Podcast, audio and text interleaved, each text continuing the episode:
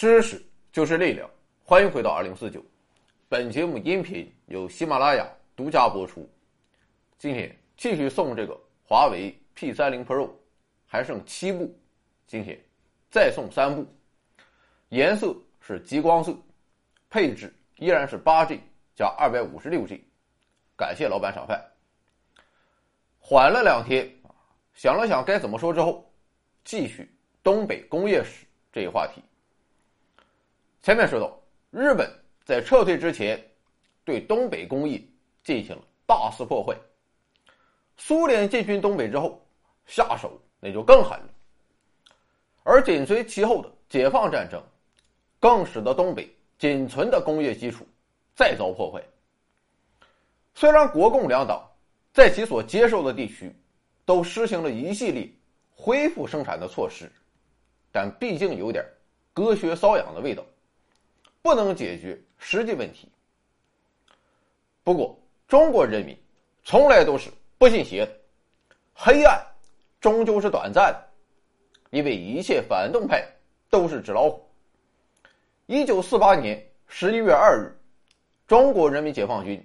进军沈阳，辽沈战役就此结束，东北地区全境解放。虽然在过去几年中，东北遭到了严重破坏，但是相比于其他地区，东北毕竟还是有着雄厚的工业基础、丰富的自然资源、便利的交通以及当时有利的战略地位。于是，党中央决定让东北先走一步。不仅要把东北建设成全中国解放战争的后方基地、军事工业基地和物资供应基地，更要集中全国的人力、物力、财力来优先进行东北的建设，从而为全国的工业和经济建设打下坚实的基础。当时党中央认为，解放战争怕是还要再打个三年，于是。为了使东北建设不受战争、物价波动和货币贬值的影响，在一九四八年底人民币诞生之后，中央允许东北暂时使用东北银行发行的东北地方流通券，直到一九五一年四月才以人民币兑换收回。由此可见，当年的东北那真是比现在的特区还特区，甚至有一点。一国两制的味道，具体都实行了哪些恢复生产的措施，比较复杂，今天就不说了。就提一点，说起国民经济计划，你可能马上就会想到一个个五年计划，但其实我党领导的第一个国民经济计划，正是东北地区一九四九年的国民经济计划。当然了，这不是五年计划。而是年度计划。最终，在各方面的支持和努力下，一九四九年，东北各项工业全部完成或超额完成了生产计划。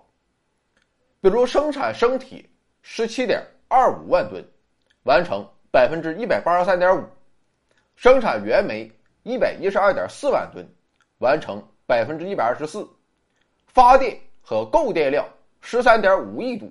完成百分之一百零三，生产水泥二十一点九万吨，完成百分之一百零九点四，等等等等。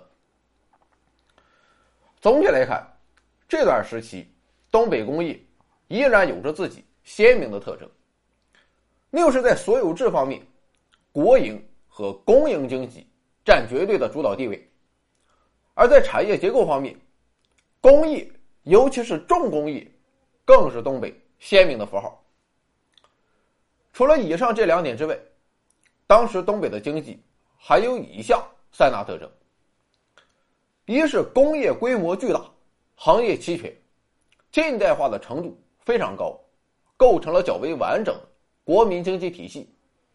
什么钢铁、冶炼、电力、煤矿、化工、深工、机械、桥梁、造船、造纸、纺织、橡胶。陶瓷、制烟、火柴、制糖、制油、粮食加工、土产加工，那是应有尽有。而且大多数都采用了比较近代化的大机器工业装备。二是最早实现了集中统一领导和计划经济，这一点就不用多说了。三是工艺非常集中，具体表现就是一个个庞大的工业化城市。当时在东北，号称有十五大工业城市，分别是沈阳、大连、哈尔滨、长春、鞍山、抚顺、本溪、丹东、辽阳、营口、锦州、通化、牡丹江和齐齐哈尔。在这些城市中，存在着数量庞大的产业工人大军，同时，相较于全国其他地区，也具备着较高的技术力量。毫无疑问。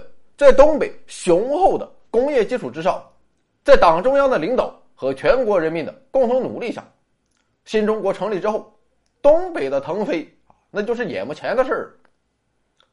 但正在此时，国际局势风云突变，让刚刚恢复元气的东北工业再遭变数，这就是朝鲜战争的爆发。按理说，你朝鲜爱打就打，管你姓金还是姓李。一个朝鲜，咱还不收拾的服服帖帖。但有人却不想让朝鲜半岛姓金和姓李，他们希望朝鲜半岛姓资，这就是美帝国主义。美军的参战使得朝鲜战局迅速恶化，美帝的飞机甚至到达了丹东一带，严重威胁着东北以及新中国的国家安全。这么一来，计划可就全都打乱了。事实上，由于中苏关系与中朝关系十分密切，所以党中央认为东北的安全它不成什么问题，于是便决定对原有的部队进行精简，从而削减军费开支，利用宝贵的资金全力进行经济建设。当时仅有的野战四十二军，也已经确定集体转业。到黑龙江从事开荒生产的任务，但是朝鲜战争的爆发，突然使得东北这一最安全的地区，变成了距离战争最近的地带。面对这一突发情况，咱也没有办法。最终，党中央屡经磋商，深思熟虑之后，做出了出兵朝鲜重大决策。为什么呢？很大一部分原因。也正在于东北的重要地位。东北，它虽然是东北，但它同时也是全国经济建设最为倚重工业基地。东北的发展与全国的发展息息相关，没有东北提供支撑，全国的经济发展就将面临极大困难。所以，绝对不能让战争打到我国本土，必须主动出击，干他丫的！一九五零年十月二日，毛主席致电斯大林指出：“我们决定用志愿军的名义，派一部分军队至朝鲜境内，和美国及其走狗李承晚的军队作战，援助朝鲜同志。”但是苏联方面却一直不明确表态，是否给我军提供武器装备以及进行掩护。狡猾，狡猾，大大的狡猾。但是，即便如此，也无法动摇党中央出兵朝鲜的决心，更无法动摇我们必胜的决心。正如毛主席所说：“要打多久？我想我们不要做决定。过去是由杜鲁门，以后是由艾森豪威尔，或者美国将来的什么总统，由他们来决定。就说他们要打多久，就打多久，一直打到。”完全胜利，雄赳赳，气昂昂，跨过鸭绿江，保和平，为祖国，就是保家乡。中华好儿女，齐心团结紧，抗美援朝，打败美帝野心狼。当然了，虽然抗美援朝。